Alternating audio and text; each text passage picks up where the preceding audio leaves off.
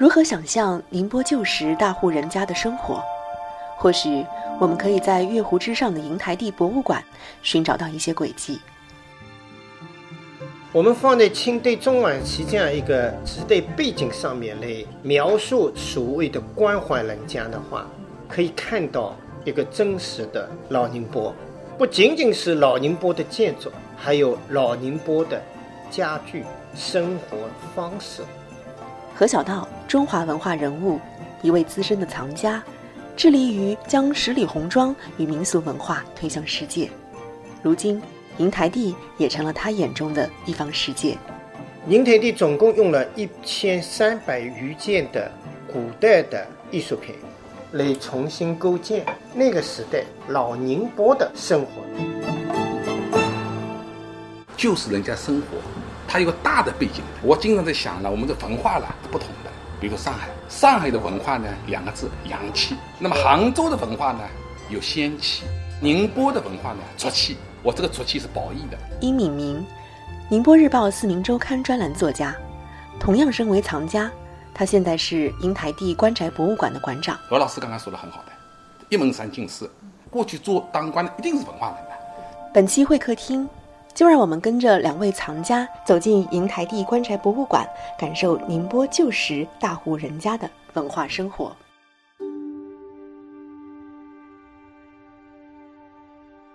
宁台地作为一个重建于道光三年这样一座两千三百平方的古代的三院落的建筑，它保存的非常的完整。作为一个官宅博物馆，宁台地向我们展示了清代中晚期宁波官宦人家的生活。传统社会所谓的官位都来自于科举，你要考秀才、举人、进士。一定是一个文化艺术有一定造诣的人才可以，更何况童家就是一门三进士、一代帝师这样子的一个官宦人家，可想而知这个家庭的文化生活的造诣。何小道告诉我们，过去的大户人家，无论经商还是为官，总会在城内找一处闲雅之地。或居住，或交友，或陶冶，一纸墨香，东风雅气，潜移默化出了江南大族的风雅与气质。我们可以从童家历代主人的遗存、他们的诗、书法、绘画当中看出，这不仅仅是一个官宦人家，更是在宁波的传统社会里文人生活的代表性的。家族和代表性的居住生活的空间。嗯，何老师刚刚说的很好的，他是什么呢？文化人地方。过去做当官的一定是文化人的。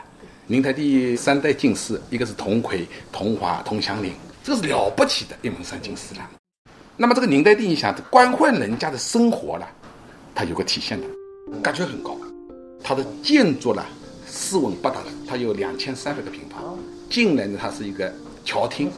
前面是古树穿天，内部嘛，应该说基是很规整的三进房子，而且它院落里面有绣作，有盆景，有那个老的马头墙，有那个格子窗，这古意非常要。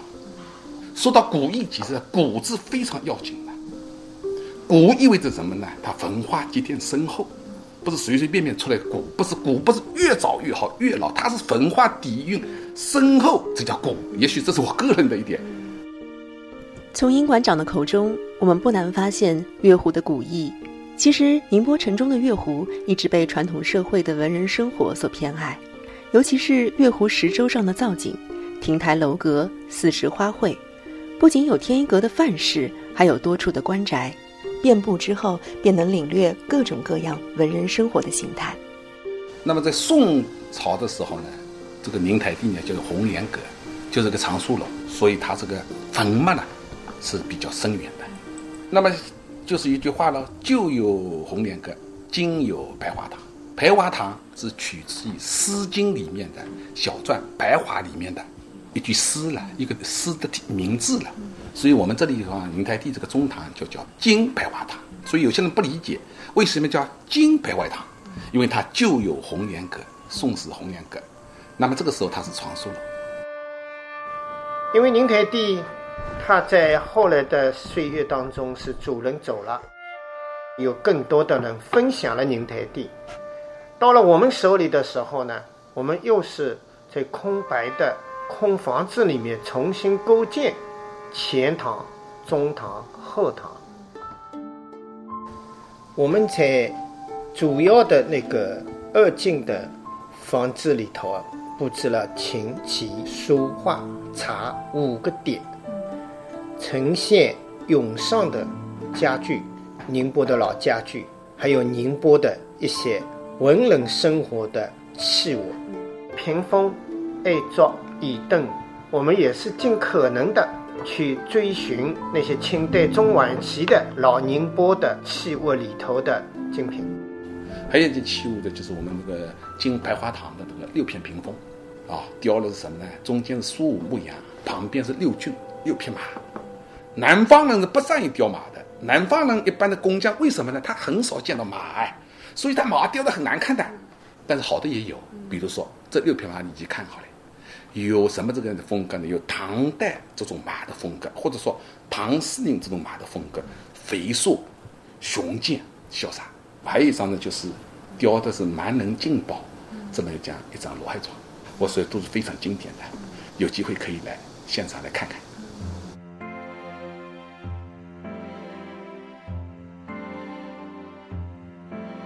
说是既符合于历史当时的那种现状，也符合你们对于这种人文生活的想象。你刚才说到书房啊，现在我们看到的是琴棋书画这样子的一个四个空间。那原来书房是占据在这哪一个角落呢？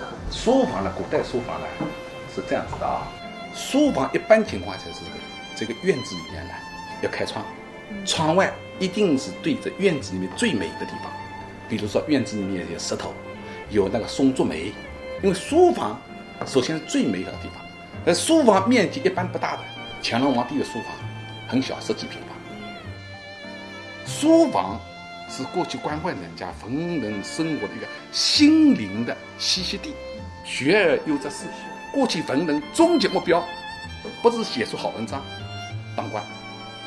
我觉得宁台地呢，就是官宦人家。我说官宦人家的生活呢，离不开书房。过去书房是很讲究的啦，它是有书房匾、笔墨纸砚，还有那个花鸡啊、焚香、香炉啊，当然了，还有那个书桌。曾几何时，庙堂之高、儒道之学，深刻影响了大户人家的市井生活。琴棋书画不仅是传统文人抒发个性、体察雅兴的方式，也形成了浓厚的书香氛围。诗文音韵、琴棋雅集，这里所有的摆设都体现着童家世代主人对于传统江南文人生活的书写。而陈列于其中的永世家具，更让我们对江南官宦的生活充满了想象。明代的收藏可以这么说，绝大部分。当年就是大户人家使用的。过去家具是财富啊，和珅抄家的时候就抄出来，出江床几张，罗店床几张，还有宁波床。哎，宁波床几张也有的。那么按照我收藏近三十年的角度来说，永式家具最兴盛的时候呢，是在晚清。啊，那过去我们的家具的话，有那个金竹，北京呢就是宫廷家具啊，还有苏州家具。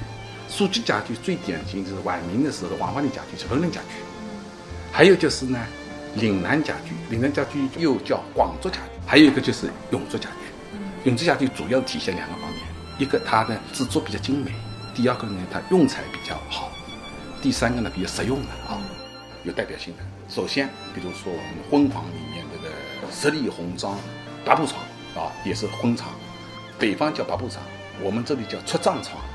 这个床啊就很有意思的，通体朱红，朱砂，过去是一两黄金三两朱砂。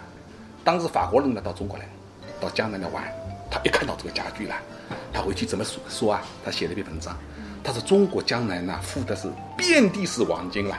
他为什么他这个床呢都是宝石跟黄金做的？那确实是这样，朱砂是宝石啊，是黄金做的。我觉得这个是一个亮点，啊，这张床的话大家可以来看看。出张床到什么程度呢？它就是像个建筑一样，里面可以放个凳子啊，放可以放马桶啊。过去的夫妻在里面的话，可以晚上起夜的话，也不用跑出门来，很方便。呃，有机会大家来看看。宁波床呢，其实非常有个性的。宁波床一个是高开床，高开什么意思呢？就是一块红木板上，里面呢先开槽，然后呢把黄杨雕成人物啊、花草啊、动物样子再镶嵌进去，高于红木板面的叫做黄杨高嵌。黄杨高嵌在宁波的黄杨高嵌是非常有名的，是永式家具里面是非常出彩的。首先一一张是乾隆晚期嘉庆年间的一张两床，啊，凉床是什么？就是架子床，这个凉字非常好。你看夏天摇在蒲扇，在凉床上面休息一下，凉字呢很痛快，这个感觉。这个凉床是王阳高开，五种木头做的，红木、榉木、紫檀木、楠木、黄杨木，就五四齐昌，是永式家具一个非常重要的一个特征，不是我们自吹自擂了。雕刻在中国来说是最好。那么还有一个都是，宁波的七碗床也是很有名的。你知道，过去家家户户都有的。所谓七碗床，什么叫七碗床呢？是介于小梁床跟爬坡床之间，它也是架子床，但是上面呢，它有一个七个弯度，有七道弯度，旁边呢有两个书卷，书卷一般雕四喜的，和合二仙，还有是那个罗汉洗金蝉，四个人也是非常生动的。所以还有一个宁波家具特征呢，它是仿作元包圆。就宁波家具呢，也是很厉害的，很很很文气的，就是把毛竹的形状呢做在家具的里面，它就仿做家具。所以永式家具呢，我在宁波日报呢已经写了三四十篇了，其中里面有二十篇就是签字的永式家具，各式各样。还有一个它的绣法，过去我们宁波人呢有一种金银彩绣，那我们这个家家户户宁波女子呢，她都是要学会刺绣的。如果你不会刺绣啊，要被人嘲笑的。传统的富贵人家，女子出阁之前，定会在闺房修身养性，床椅妆台、针线绣架，传统女工的器物也在塑造着中国女子的品质。纤云弄巧，一针一线，也在传统的家眷生活中维系着男耕女织的平和生活。老宁波的生活，它一八四零年以后啊。我们的经济相对来说啊是比较繁华的，所以呢，这片土地里面呢也创造了很多文化的一些现象。这些不同于其他地区的、具有宁波特色的这些生活状态跟生活的方式，也留下了数量很多的生活的用具。这些器具就表现在家庭生活里头啊，在内房当中，我们在宁台地也陈列了许多，比如说闺房里面的缠足的、三寸金莲的，作为刺绣的各种各样的刺绣纺织的工具，这些呈现的八针的针甲等等。同时呢，作为内房生活。我们大家都知道的，传统社会是允许三妻四妾，那么男主人是单独的一个房间，因为他不可以给任何一个妻或者妾常住在一起，他是自由的。所以呢，我们在宁台地的后院专门设立了男主人的房间。男主人呢，我们假定他是。喜好茶，那么我们陈列了很多古代的茶壶、茶杯，以及很多的跟茶有关的器具。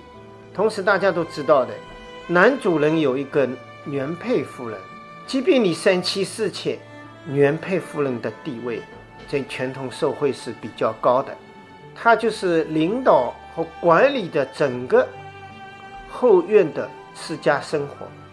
这是在封建礼教里面的一个最重要的一个现象，所以呢，我们忠实于这一些历史，我们模拟了女主人的房间。女主人作为这个大户人家的主人，她会有很多的我们老宁波的手炉。宁波人讲同户冲了，还有他有很多的首饰，啊，蜜蜡、琥珀啊、银饰啊、头叉呀等等。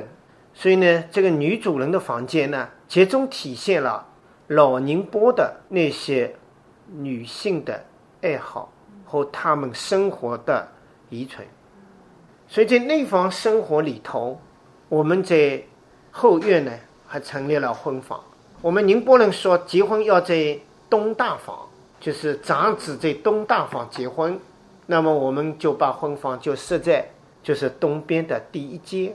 西厢房呢是给女孩子做闺房的，所以东大房里面我们有千工床，我们称之为婚房的，里面有梳妆的首饰台，有梳妆台，有衣柜，有结婚当时作为泥葬的高照，是一个泥帐，就是放在婚床前面的，就很有威仪的。所以呢，这样子的在老房间、老宁波的老房间里面，用老宁波的老家具复原这样的老婚房，它是原生一样的那种味道，表现出来了。这种内房哈，跟普通人家的内房，他们的婚俗嫁娶有没有什么特别的配置和特别的标准？那当然了，在结婚的时候，大家都知道，富贵人家呢会嫁女儿。你给他一百万的聘金，他会嫁你五百万，所以呢，他这个嫁妆就丰厚了。这些嫁妆转化成内房的生活的需要，就成为内房的家具了。即便是你宠爱小妾，但是大房从娘家带过来的嫁妆是无权支配的，哪怕针头线脑，男主人也没有办法支配的，因为它是私有的财富。大富人家当然跟小富人家不一样喽。中等人家是什么呢？送女儿，你给我二十万聘金，我嫁给你二十万的嫁妆。女儿就是丈母娘送给女婿了，女儿生就是免费的给你了。没钱人家就不一样了，没钱人家卖女儿，你给了我十万块的钱，我拿出十万块的聘金给自己的儿子去讨媳妇去了。给他的嫁妆可能只有三万五万，他就成了卖女儿身的这样一个状态。所以我们可以看到宁台地的婚房是非常奢华的，都是珠金闪烁，很值得大家看看。藏家应该是最懂，就是宁波，不管是文人还是雅士还是官宦，他们那种生活的品味跟情趣。因为收藏的小物件里面，哪怕到一个杯子啊，或者是搭到一个床，其实都可以去关联到他们当时那种生活的。宁波呢，它其实是受浙东文化影响比较深。我们收藏也要可以触摸到几百年前这个器物，当年这个器物都是人做出来的，是人格化的，有我们的先贤，我们的上代人这个温度呢还在了。一个城市没有我们的传统文化，因为收藏这个器物是传统文化的载体啊。如果你一点都没有做新的，你可以想想，乡愁都无所寄托了。我就前面所讲的我们文化这个问题，它的风格是截然不同的。上海，你像当时租界文化，所以上海这个家具叫海派家具。那么还有一个文化呢，就是说过杭州文化，杭州的文化有仙气的，你看那《白蛇传》。那么宁波的文化呢，很俗气的。那么这个说的是世俗，生活就是很俗的，大俗就是大雅，这个是有一点历史渊源的。首先我们就是王阳明，王阳明是知行合一。那清早期是王崇熙，经世致用，这个所以宁波这个文化呢，产生商人的，如果不世俗，它不会产生商人的。所以宁波你说其实就是说大官出来不多的，经商的还有名的呢。我想这个大户人家。他受的宁波、浙东文化、经世致用这个文化影响是很深刻的，啊。任何一时个时代的造物，我们可以看到他那个时代的审美。你从那些陶器，先秦时期的陶器上，你就可以看到这种简约已经没有办法再加一点东西了。所以，我们黑糖的青铜器的那种厚重、那种气度，那种细腻，我们现在人已经也没办法明白了。我们仅仅是从这些器物当中发现了那种意念之美、高古之好。从这些礼器上面，我们觉得我们现代人跟古人之间的审美的距离，仅仅是能读懂它的人，已经成为艺术有一定造诣的人了。不要说去创造它了。所以，人类文明走到今天为止，在造物上面是一条文明的脉络，可以串联起来，我们就发现。人类曾经不断的有过辉煌，也有过不断的黑暗的一个造物的时代。那说到经济、文化。呃，这这些艺术，这些种种特别伟大的词汇，其实反映到生活上，它就是成了就是特别日常的这种，可能我们今天看到的这种摆设呀，或者是空间的一些布置啊，或者是空间的这种布局啊，对吧？当我们走进到这样空间的时候，这种就什么叫心意相通？你其实如果读懂了它的美，你就可能知道了他们当时的一种生活时代的审美。你到博物馆来看，看不懂没关系，就是像像小孩陪唐诗。你不懂没关系，你一定要背。你长大以后就知道了。哦，我当时背的唐诗怎么回事？那欣赏文物也一样的，文物这收藏家几十年他不一定看得懂哎。那么一般的观众呢，你怎么了解他呢？那你首先就是看个大致的情况，因为他有介绍嘛。啊，第二个，你看的时候专注，一千三百件里面，你照自己喜欢的看，找知音，这静下心来，观众远远比收藏家重要，就像作家一样，读者。远远比作家重要。如果读者没有好的读者啊，就没有好的作家。那么你同样道理了，我们的博物馆没有知音，我们也很难受啊。何老师办了这么多年博物馆，我们一定要有知音，要懂的人啊。对我们有信啊。但是我跟你说，高山流水，难觅知音。文人宅邸的礼与俗。就在这前后两境截然不同的风格中，体现着精巧的意趣。来到银台地，不仅可以触摸到古代人的生活方式，也可以触摸到传统文化的气息，与历史产生一种对话。在世俗生活之外，月湖银台地就或许是一个精神追求的出口；在烟火人家之外，那是一颗诗心的所在。如今，重振一新的银台地已经向公众开放。除了周一，其余时间都可以免费进入参观。在炎炎的夏日，不经意间经过月湖的菊花洲上，你就可能会重新发现这另一方天地所在。魏明人啊，就是四川这个怪才魏明人啊，他说这个月湖呢是街心净土，室内桃源。正因为室内桃源，在古代的时候，才会吸引这么多的文人雅客到这里的聚集。唱和，也是正因为它是街心净土，在今天呢，这块的土地呢，还是保存的非常优美跟环境，就是文化跟环境结合的非常好。感谢收听本期的会客厅，我们下周再见。